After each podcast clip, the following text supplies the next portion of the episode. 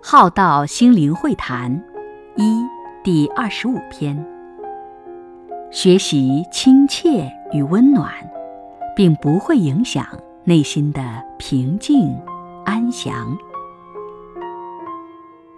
冷静、平静是一种能力，也是一种生命状态。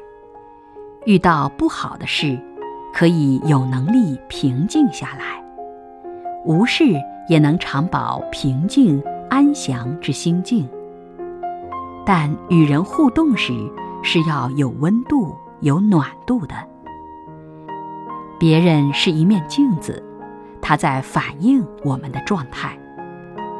我们界外观内，调整自己，融入生活的和谐。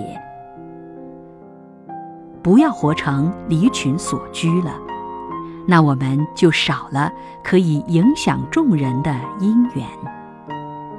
若让别人不能亲近我们，那是我们的正能量与温暖还不够。所以，学习亲切与温暖，并不会影响内心的平静安详。